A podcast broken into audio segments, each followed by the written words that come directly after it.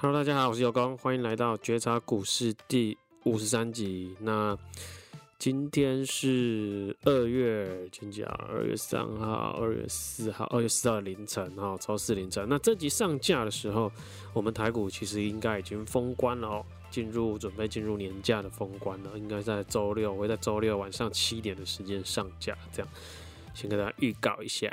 那今天一样分享上半场一个时事，然后下半场一个自己投资经验分享。OK，那过年既然要进入年假，然后我们之后准备等着养精蓄锐啊，投资者啦，我因为我自己是全职投资者，所以自己会讲的比较正经一点。休息过后，那等年假之后就要准备又要上战场啦，又要工作啦。对我来说，那下半年应该不是下半年。上半年年假之后，我会怎么看待我喜欢布局的？要怎么布局？我这次的时事，这周的时事，我就和大家分享这个话题。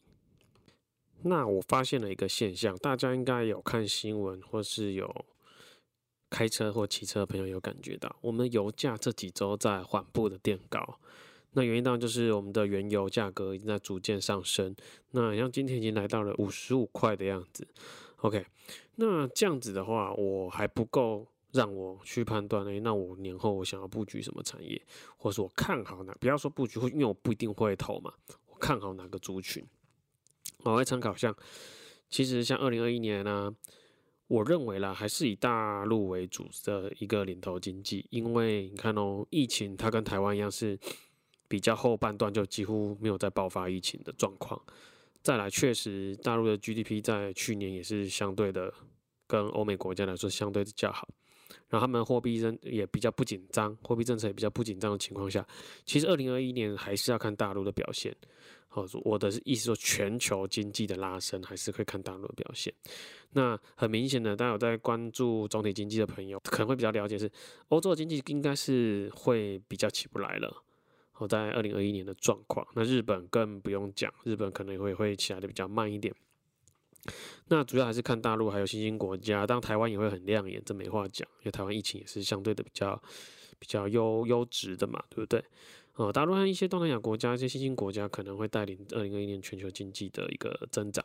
那当然，美国如果它的疫情有控制住啊，疫苗也是非常有效的。它后半场、下半场也是会追上来的，因为联准会的政策、货币政策啊，还有呃拜登政府的一些财政措施，可能都有效的能帮助美国经济后来居上。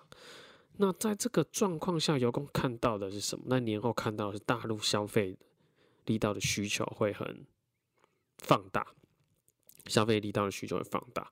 那像生活用品。制造业、工业等状况都会非常的好的状况下，有工其实看好的是农历年后，有工看好塑化产业。OK，原油缓慢缓慢的恢复到适合的价格。那前阵子油价那么低的状况下，四十块、四十几块、四十块，甚至有时候不到四十块，这些原呃塑化大厂那时候进的原物料成本就进原油的成本就相对来的低啊。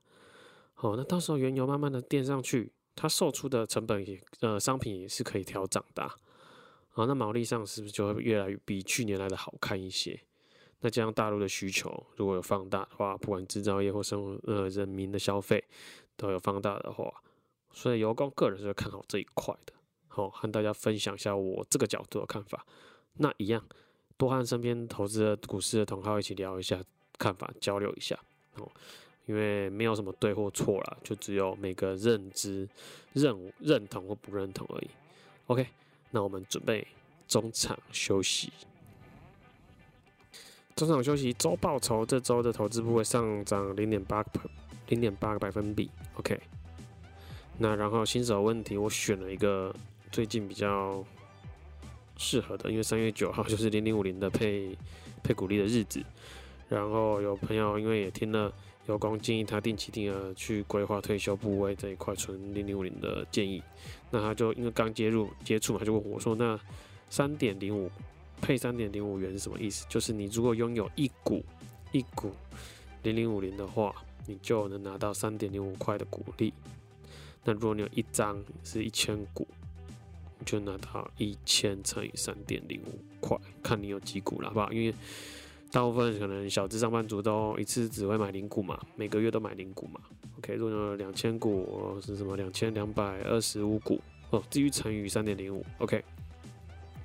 然后一样，对我的零零五零分享哦，或是我的。做波段加教班、台股波段加教班，或是我的优质企业订阅研究的订阅服务，有兴趣的话，都可以从节目介绍那边有我的联络方式。那 Facebook 以后都会，我都不会公开我的发文了，都会限好友，因为很多是我自己拉赛的东西，以后就不没有公开，就公开了。好，那有有需要联络的，或是加好友，看我有时候分享一些投资干话的，也可以直接加我好友，说你是听众就可以了。好，那我们准备进入下半场喽。下半场来讲一个比较深的东西，就是我自己投资这十一年来，为什么在呃摸索了五年之后，就可以开始上轨道，哦，进入到一个很稳健的一个资产成长的状态，在台股的操作方面，最重要也是最辛苦的地方，今天要和大家分享这个东西，好，就是回撤。OK，呃，我先再分享一下。我现在目前我在交易决策的部分，大概百分之六十到七十还是看营运面，就是财报数据。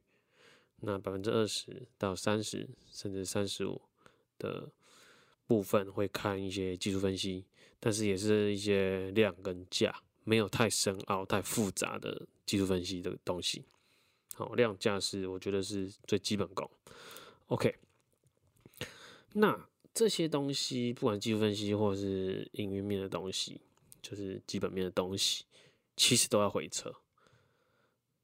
譬如说我找成长性的公司、成长性的企业，它成长的幅度，然后它的状况，某个值、某个财务指标的值，这样的状况之下回测，去回测它之前几年它的表现怎么样，或者怎么样，都要做回测。那技术分析，你这个量价这样出现这个形态，然后去做它这样跑。会出现什么样的走势？那百分比是多少？都是做回测。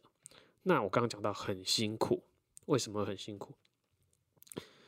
因为大部分的人都认为回撤就像有些银行的一些在金融业工作，或者是本身软体程写软体程序是很比较擅长的朋友，他们会用他们就自己写软体做回撤，或是银行业本来就有软体嘛，或投信业本来就有软体。那我们这种素人、平凡人，就一般的散户，我们没有那种能耐的手，就是最辛苦的手动回测、手工回测、慢慢回测。所以我通常回测一个小细节啊，我通常花到一个礼拜甚至两个礼拜，只会为了回测一个小细节的几率跟状态。但是很有趣哦，虽然辛苦，但是其实手工回测，我我自己没做过软体回测，但是我认为。我做了这几年的下来，我觉得很有趣的地方是：第一，这是我的兴趣嘛，所以我很热情。当然，因为它很辛苦。第二，它其实呢的好处有，你可以注意到非常多的细节，你可以看到非常多的细节。啊，包括这个财务指标它这样子变化的时候，你能看见股价的变化，然后怎么样？然后这个搭配这个技术分析，它变化又是怎么样？哦，它这量价的状况，很多细节可能电脑也跑得出来，但是问题是，这个软体跑出来之后，它没办法告诉你哪边有 bug 或怎么样。可是你用手工，你一个一个对，你就看到很细微的 bug。那最后你就要思考这个 bug 的原因，那还有什么办法排解，或是怎么样？这时候的操作点是怎么样排解？好，就变成很人工手工之外，又要很动脑去思考，很好玩，很辛苦，很累，但是很值得。因为你能一直修改自己的交易策略，微调每一季或每半年，微调一点点，然后最后就变成一个越来越优化的交易策略，这样子，或者或许你可以衍生出两三套，但是最后呢还是只会选一个最有效的、最最棒、最谨慎的一个交易策略，就属于专属于自己的。这个我为什么今天会讲这一集？嗯，应该说这一周为什么我会讲这个主题？可能很多新手朋友会听不太清楚，但是这一集就是要送给这些我的听众里面有那些比较在做台股主动投资者已经有一些底子的听众。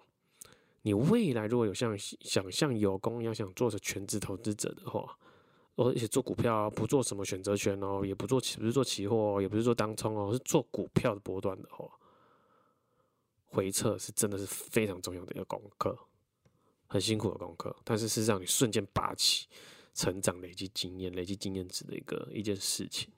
也应该不是累积经验，累积能力、累积你的交易能力的一个事情。OK，因为你未来如果全职要做这些，你每一个回测，你你才能得到你哎、这样的这样的状态会得到什么东西？这样状态会得到什么东西？这样状态得到，然后你再持续去测试去 run，哦，原来是这样的，细节在哪里你都可以清楚的掌握，然后去思考。你可能会跟我一样想两个晚上都想不透这个细节的 bug 为什么会在这个时候出生，会排解不了。哦，或者是什么状况？是因为什么原因会这样子不如预期？所以非常好玩。这集讲的比较艰深一点。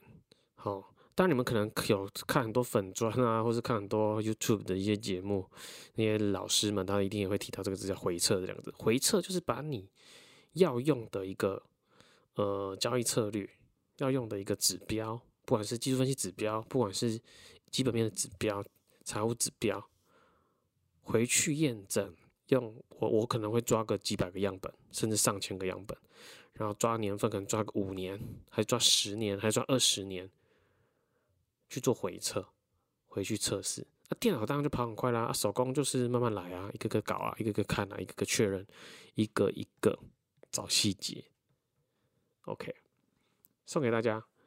那但是辛苦做过来之后，我觉得对想做。全职投资者的朋友，想走这条路的朋友，你要愿意做这件事，就非常有机会，真的是非常有机会，机会非常大。这就是跟一般工作一样啊，你去做科技的工程师，你去做生意，你一定要付出某些东西嘛。